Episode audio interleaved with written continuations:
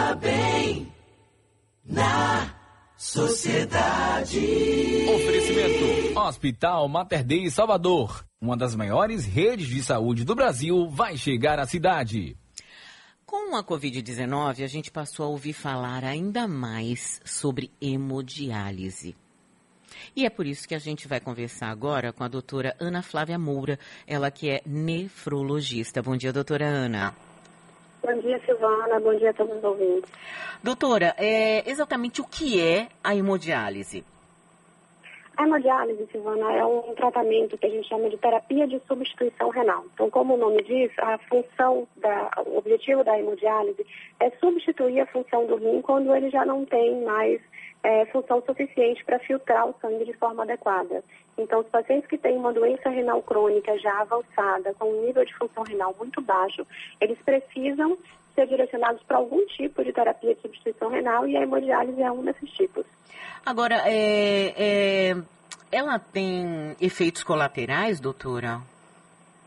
Não, ela pode, na verdade, pode existir algumas intercorrências durante o tratamento, Hum. né? É um tratamento que existe uma máquina que faz a filtração do sangue do paciente. É, em média, o paciente vai três vezes por semana e ele fica quatro horas, normalmente, cada dia que ele vai na clínica fazer o tratamento.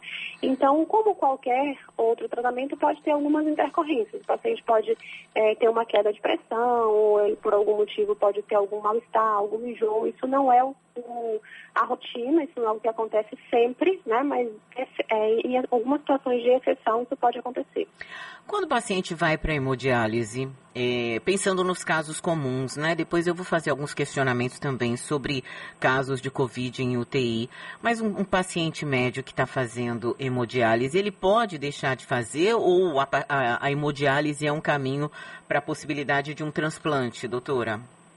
É, os pacientes que, que têm indicação de hemodiálise, na grande maioria, eles já, como eu disse, atingiram uma fase de, de disfunção renal, de perda de função renal já bastante avançada. Uhum. E normalmente são lesões, as lesões do rim são o que a gente chama de crônicas, ou seja, elas são irreversíveis, a gente não Hum. consegue mais reverter. Uhum. Existem alguns casos, Silvana, que o paciente precisa fazer diálise ou precisa continuar a diálise por um período até que o rim consiga recuperar a função. Isso é no caso de lesões reversíveis, que são lesões mais agudas, que existiram eh, normalmente por um curto de um período mais curto, né, tiveram um diagnóstico há menos tempo ou tiveram uma intervenção de tratamento eh, bem precoce e a gente tem uma perda de função importante que precisa da diálise, mas aquele paciente tem chance de recuperar a função e sair da diálise. Existem esses pacientes, mas no geral eles ficam em hemodiálise. Doutora, e no caso de Covid-19, a gente é, é, vê alguns pacientes que acabaram sendo entubados, tendo também a necessidade de fazer hemodiálise. Por que, que isso ocorre? Porque os pacientes que precisam, eh, que chegam a ser entubados, são pacientes graves, né? Que têm a forma grave da, da Covid. E geralmente esses pacientes têm uma, um acometimento mais amplo, digamos assim, eh, do- no, no organismo causado pela Covid. Então, eles normalmente têm acometimento de vários órgãos, do pulmão, e inclusive também acometimento do rim. Então, ou às vezes eles têm alguma infecção que a gente chama de infecção secundária. Além da infecção pelo Covid, eles adquirem uma outra, uma outra infecção e isso agrava ainda mais o estado deles.